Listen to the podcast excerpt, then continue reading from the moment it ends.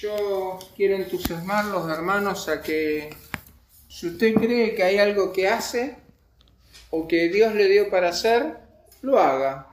No, no está rindiendo examen, está solamente haciendo uso de lo que Dios le dio. Y la ventaja que tiene es que cuando usa lo que Dios nos dio, no se gasta, se multiplica. Esa es la maravilla de la gracia de Dios, ¿no? Cada cosa que damos no nos resta, nos suma. Si ustedes hablan con un economista, les va a decir que es una que estamos equivocados. Pues bien, en la economía del reino, más bienaventurados dar que recibir, porque al dar multiplicamos. Un concepto que la economía no comprende. Vamos a, a pensar que dentro de esas formas especiales de, contemplar la vida, a mí una cosa que me gusta mucho son los pueblos de Medio Oriente. Eh, debo reconocer que no es un entorno al que iría de turista porque no es, no es algo que me atraiga turísticamente, pero sí me atrae algunos aspectos de la cultura de Medio Oriente. Y es que son cuidadosos de su historia, transmiten su historia. Todos conocen la historia. Y a diferencia de lo que está pasando hoy en Latinoamérica, no la reescriben la historia. La transfieren de civilización en civilización, incluso la registran.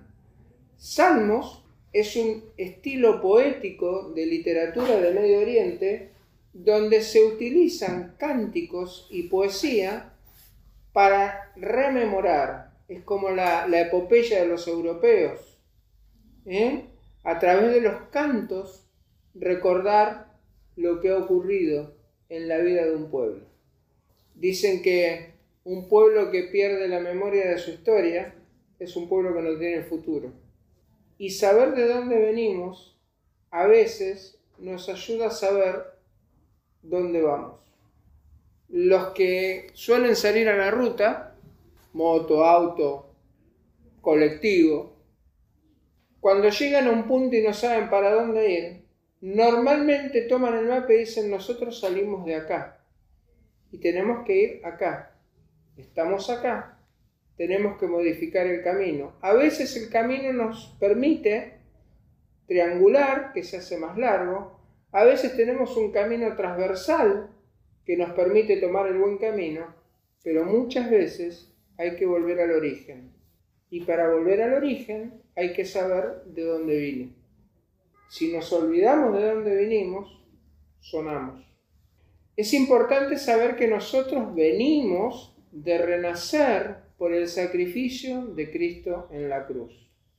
Nuestra historia genuina comienza con el lavamiento de su sangre sobre nuestras almas. En el momento en que aceptamos a Cristo como Señor y Salvador, en el momento en que renunciamos al pecado, ahí empieza nuestra vida. Y ahí es donde tenemos que volver cuando no sabemos para dónde vamos. Vamos a orar. Padre y Señor nuestro, en esta mañana te pedimos que nos ayudes a ver en este salmo lo que vos tenés para nosotros. Señor, no te pedimos profundidad teológica, no te pedimos palabras bonitas, te pedimos tu verdad que solo puede ser revelada por tu Espíritu Santo. En el nombre de Jesús. Amén. Vamos a... ¿Todos tienen Biblia o, acceso a, texto bíblico? Vamos al Salmo 104. Vamos a leer los primeros cuatro versículos, el que tenga el 1 y después el 2, otro el 3 y otro el 4. Así leen un versículo cada uno. Bendice alma mía el Señor. Cuán grande eres, Señor mi Dios. Estás rodeado de gloria y de esplendor. El 2. Te cubres de luz como con un manto, extiende los cielos como un velo. El 3. Establece sus aposentos entre las aguas, el que pone las nubes por su carroza, el que anda sobre las alas del viento. El que hace a los vientos sus mensajeros y a las flamas de fuego sus ministros. Fíjense qué colorida forma de mostrar la grandeza de los cielos y la tierra. Pero más grande que todo eso es que el salmista está convencidísimo de que todo sucede por el divino designio y la santa voluntad de Dios.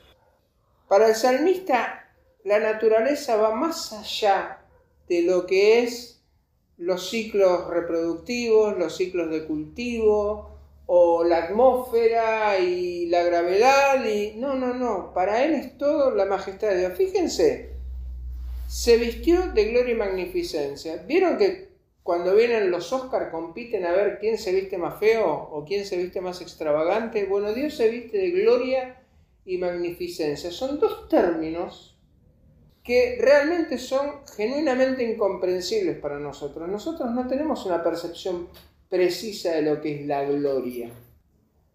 La gloria es la grandeza de Dios que va mucho más allá de lo que los ojos ven, va mucho más allá, de los sentidos. Magnificencia significa gran tamaño, magnitud, y nosotros no tenemos comprensión. Miren, eh, los otros días yo tengo en Instagram un sitio, a mí me gusta mucho el espacio.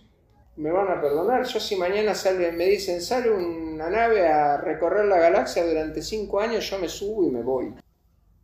Porque a mí me, me fascina como creación el espacio. Fíjense que nuestra Tierra cabe un millón trescientas mil veces en el Sol. Y miren que es grande la Tierra. ¿eh? Si nos quejamos y tenemos que ir de acá a Capital hacernos un estudio, imagínense el tamaño de la Tierra, un millón trescientas mil veces. Y nuestro Sol cabe tres millones de veces al lado de la eh, estrella más cercana. Hagan 3 millones por un millón trescientos y les va a dar una cifra matemáticamente la podemos razonar, pero la magnitud de esa cifra es, se escapa a nuestra percepción. Y traslademos eso a todo el universo. Realmente somos microbios delante del universo. Nanobios, en realidad, pues somos más chicos que un microbio. Y cuando hablamos de que Dios ha vestido de gloria y magnificencia, Ahora que están llegando las nuevas imágenes del, universo conocido, de, esta, de este satélite, de este telescopio. nuevo que han largado al espacio, uno se da cuenta la gloria y magnificencia de Dios. El hecho de que haya cientos de miles de millones de galaxias en órbita y que no choquen, no está dado por la casualidad. Porque es imposible que una pelota de piedra tirada al espacio, girando durante cientos de miles de años, en algún momento no pifie el rumbo. Si, el universo se mantiene en pie y no se ha hecho bolsa, es porque hay alguien que está moviendo los hilos. Y ese alguien es Dios. El que se cubre de la luz como de vestidura y que extiende los cielos como una cortina. Miren, una cosa que para mí es fascinante cuando ponen un telón nuevo en, un teatro. Los telones son pesados. Tienen el telón de frente, que es el, de, paño de varios hilos, y después está el cortinado, que es el otro telón. Normalmente el, telón grueso queda abierto todo el tiempo y se usa el más delgado. Pero incluso ese Calculen un escenario de 20 metros de ancho y 8 metros de alto, tienen 160 metros cuadrados de tela y por menos que quieran, eso no puede pesar menos de 60 kilos. Hay que subirlo, hay que acomodarlo, hay que fijarlo y luego desplegarlo. Y es majestuoso cuando despliegan ¿No, ¿No, vieron en, los mundiales o en las Olimpiadas cuando de repente se despliega un cartel y se va bajando y se va abriendo? O cuando los veleros se deciden a, empezar la competencia, despliegan la vela mayor, la vela mayor se hinche, es majestuoso. Entonces él lo compara a abrir los cielos como una cortina. Imagínense si es majestuoso la vela de un barco, el cartel de un mundial, o, el telón de un teatro, Dios desplegó los cielos como una cortina. Es como si Dios hubiera dicho, hoy quiero cielos, y hubiera hecho, y ahí tiene los cielos. Establece sus aposentos entre las aguas y las nubes por su carroza, el que anda sobre las alas del viento. Los griegos tienen una imagen de Zeus montado en una nube y con un rayo pegándole a dos nubes para volar por los cielos. Bueno, no es la imagen que más ortodoxa, pero digamos que de alguna manera es que Dios es tan grande que las nubes que a nosotros nos tapan la vista, para Él es como si fuera el, porcelanato de, de una mansión. Y anda sobre las alas del viento. ¿Alguna vez vieron videos de un águila volando? El águila pega tres aletazos, sube, baja, gira, y cuando hace falta pega uno o dos aletazos más. Esa magnificencia que vemos en el águila, considérenla multiplicada cientos de miles de veces en Dios.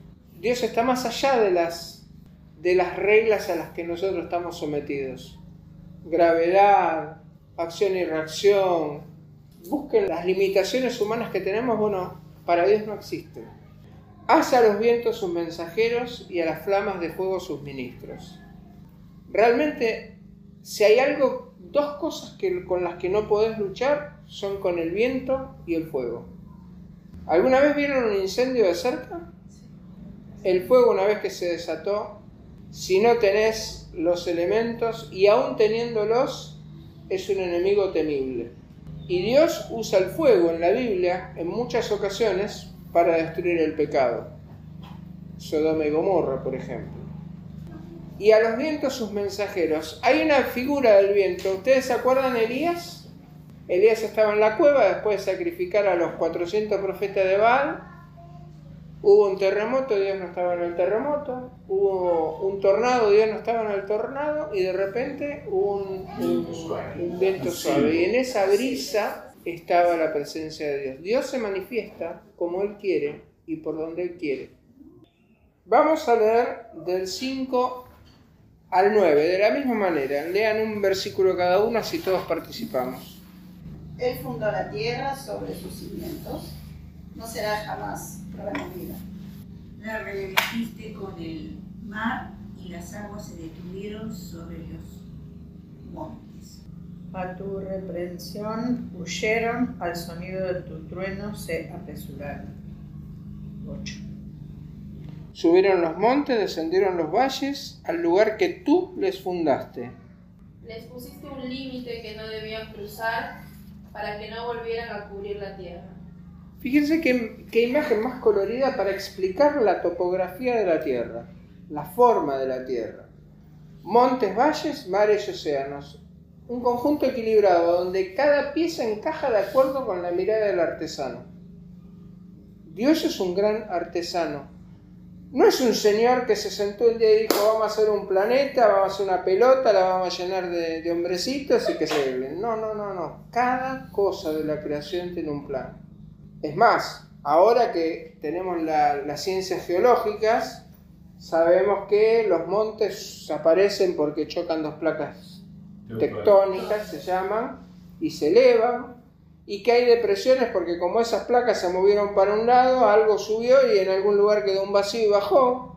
También sabemos que la superficie de la Tierra es casi el 70% de agua, pero también sabemos que aunque la superficie de agua salada es muy grande, el agua dulce se va renovando. ¿Por qué? Porque el sol calienta el agua, el agua produce lluvia, la lluvia desaliniza y devuelve agua dulce a la Tierra. Es decir, todo tiene un plan. Cuando dice, cuando habla de los cataclismos, los cataclismos son las, las, grandes, los grandes acontecimientos geológicos, que es donde se formaron las montañas y los valles, dice, a tu reprensión huyeron, al sonido de tu trueno se apresuraron. Lo que está el salmista diciendo nada más ni nada menos es, acá no hubo casualidad. Vos dijiste y se hizo. Vos dijiste y se hizo. El poder de la palabra de Dios es innegable. Vamos a leer del 10 al 13 ahora. Tú eres el que envía las fuentes por los arroyos, van entre los montes. Dan de beber a todas las bestias del campo, mitigan el, su sed los asnos monteses. Las aves del cielo anidan junto a las aguas y cantan entre los llanos. Desde las alturas llegan los montes y la tierra se sacia con el fruto de tus obras. Bien, como decíamos recién, el 70% de la tierra es agua y nuestros cuerpos, aunque no lo crean, tienen un 70% de agua. Parece incomprensible, porque vos me ves a mí y no pensás que el 70 mío es agua. Si hablas como un nutricionista te va a decir que tenés un 70% de grasa, pero eso es para otro momento. Fíjense que en condiciones extremas podemos estar hasta 7 días sin alimento sólido, pero hasta 3 sin agua. Y si te toca el desierto, ahí te quiero ver. El cuerpo humano requiere de agua. Fíjense que es tan importante el agua que Jesús lo usa en Juan 3 para una figura. Dice, en el último gran día de la fiesta, o sea, de la Pascua, Jesús se puso de pie y alzó la voz diciendo, si alguno tiene sed, venga a mí y beba. El que cree en mí, como dice la Escritura, de su interior correrán ríos de agua vida, de agua viva. No solo está usando la figura y está aseverando lo que dijimos, dijimos hace un rato, de que el agua es vital para el ser humano, sino que los ríos de agua viva, que son consecuencia de la presencia de Dios en nuestra vida, son todavía más importantes. La presencia de Cristo en nuestra vida es tan vital para nuestro espíritu como el agua para nuestros cuerpos. Alguien que lea 14 y alguien el 15. Él hace producir el heno para las bestias y la hierba para el servicio del hombre, sacando el pan de la tierra. Y el vino que alegra el corazón del hombre, el aceite que hace brillar el rostro y el pan que sustenta la vida del hombre. A mí me parece que a veces perdemos la cuenta de todo lo que Dios nos da. Eh, hay una viñeta de Mafalda donde el padre está sentado escuchando la radio y dice, y ahora el deporte de multitudes. Y Mafalda pregunta, ¿quejarnos? Y al toque dice el de la radio, fútbol. Ah, dice Mafalda. Pero realmente, los latinoamericanos, y conozco mejor a los argentinos, no, no puedo decir de otras, de otras naciones, tenemos por deporte quejarnos. Qué lindo día hoy, sí, pero seguro que mañana llueve. Flaco, hoy es el día. Hoy. Qué lindo día hoy, pero me parece que hay humedad. Viene lluvia. ¿No hacemos eso? Es casi inconsciente, porque es algo que está en nuestro acervo cultural. No es que lo hacemos con maldad. Es, este. Es automático. Así como el cordobés. ¿Cómo? Innato. Tal cual. Así como vos agarrás un cordobés y le preguntás una cosa y te pregunta con un, con un chiste. Le decís, che, chabón, está esperando el colectivo, no estoy viendo a ver si el poste florece. O sea, en vez de decirte, claro, estoy esperando el colectivo, te sale con un chiste. Bueno, hay cosas que nos salen. El cordobés es gracioso, nosotros somos amargados los porteños. O por lo menos así dice un compañero mío que es del interior. Y sin embargo tenemos que dar gracias por muchas cosas, pero no solo dar gracias por lo que Dios da, sino por quienes lo administran. Fíjense qué interesante, sacando el pan de la tierra, pero si uno lee toda la escritura, uno llega a la conclusión que Dios da pan al que siembra, cosecha, muele y amasa, no hay magia. No es que yo me paro al lado de la tierra y digo, quiero un pan, ¿Eh? Como Satanás lo tentó, dile, dile, a los panes que se conviertan, a las piedras que se conviertan en panes. No, no, eso funcionará, funciona, o multiplicar los panes y los peces funciona para Jesús. Para nosotros es sembrar, cosechar, moler y trabajar. La tarea es compartida. Dios provee, no les quepa duda que Dios provee, pero soy yo el que tengo que poner el esfuerzo para que lo que Dios provee llegue a mi mesa o a mi bolsillo o a mi vida. Cuando hay alimento en nuestra mesa, yo trato de enseñarle esto a Julie, debemos dar gracias a Dios, pero también dar gracias por quien lo preparó. Porque Dios nos da una gallina, pero alguien la tiene que matar, la tiene que desplumar, la tiene que limpiar, la tiene que preparar y la tiene que cocinar. No es que uno le dice a la gallina, marcha al horno. Miren, yo lo llamo la paradoja del antibiótico. Resulta que un señor un día muy enfermo lo va a ver al médico y el médico le dice, mire, lo suyo no es tan grave como parece. Compre tal antibiótico y con ese antibiótico va a andar fenómeno. Bueno, el señor va, llega a la casa, abre la caja y dice, mantenga bien cerrado. Deja el frasquito ahí A los tres días, doctor, estoy peor. ¿Por qué? Y porque usted no me... Yo tengo el antibiótico arriba de la mesa y no me cura, pero a ver, pero nunca lo abrió. Pero acá dice mantenga bien cerrado, sí, don come. Lo abre, se toma un comprimido cada ocho horas, pero entre, entre un comprimido y otro el frasco tiene que estar bien cerrado para que no le entre. Entonces, este hombre no se tomó el trabajo ni de preguntarle al farmacéutico, ni de llamar al doctor, ni de leer lo que quería decir mantenga bien. ¿Qué hizo? Y la culpa del doctor que me mandó un antibiótico que no sirve para nada. Y a veces nos pasa en la vida que tenemos todo, pero no tenemos el contacto con Dios para saber que dentro de ese todo que tenemos, incluso aquello que nos parece adverso, tiene un propósito en el, gran plan de Dios. Yo siempre uso una figura que es este, repetitiva, Betty ya está cansada de escucharla. Cuando uno arma una torta, ¿a quién no le gusta un rico bizcochuelo casero? Ahora, el bizcochuelo casero que hacía una tía de ella llevaba un huevo, 100 de harina, 100 de aceite y 100 de azúcar. El azúcar te podés comer una cucharada, bueno, zafa. Ahora, comete una cucharada de harina. Ojo, en la antigüedad a veces eh, a las tropas se les daba un tazón de harina y un tazón de agua por día porque era lo que había, no había tiempo de cocinar. No era agradable, pero seguía siendo alimento pero no era lo más agradable para comer. Ahora, comete una cucharada de harina o comete el huevo crudo. Ahora vos fíjate, son tres cosas que por separado nos parecen desagradables, pero cuando las mezclas, las tenés que batir y las pasás por fuego, el resultado es otro. Y a veces tenemos un montón de cosas y no nos estamos dando cuenta que estamos pasando por fuego y que en algún momento esa cucharada de harina, esa cucharada de, huevo, en realidad es para mostrarnos el gran pastel que Dios está preparando para nosotros. Y vamos a terminar con la última figura colorida. Se llenan de savia los árboles de Jehová, los cedros del Líbano que él plantó. Yo no sé cuántos han visto un cedro del Líbano. En el seminario bautista, en Ramón Falcón 4080, ya en Capital, había un retoño de cedro del Líbano que tenía como 200 años, era un árbol enorme, altísimo, imponente. Este, era punto de reunión para materos y novios. Gordo, gordo y goloso como era, le compartí mi última empanada porque había llegado tarde y no había podido comprarse nada para comer. Esto que les voy a contar ahora no es mío, lo busqué para compartírselo. El cedro del Líbano, Cedrus libani, es una conífera perennifolia, es un árbol que siempre tiene las hojas verdes.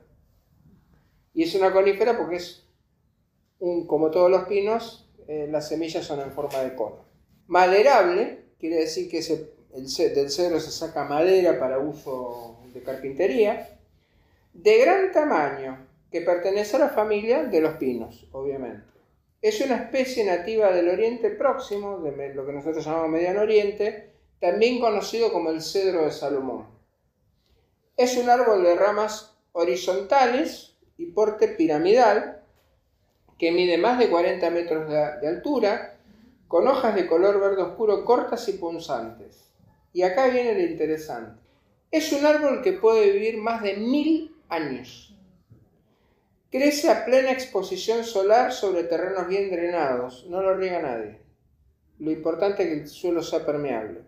Se adapta también a suelos calizos y secos, aunque los prefiere francos y fértiles. Tolera las heladas ocasionales, pero es susceptible a la contaminación atmosférica, casi casi una persona. Es un árbol, bueno, aparte de ser el emblema nacional del Líbano, tiene una madera de alta calidad, densa, aromática y durable. También es un árbol ornamental y tiene propiedades antisépticas. Eh, bronquitis, catarro, faringitis, gripe y sinusitis, como la mayoría de los pinos.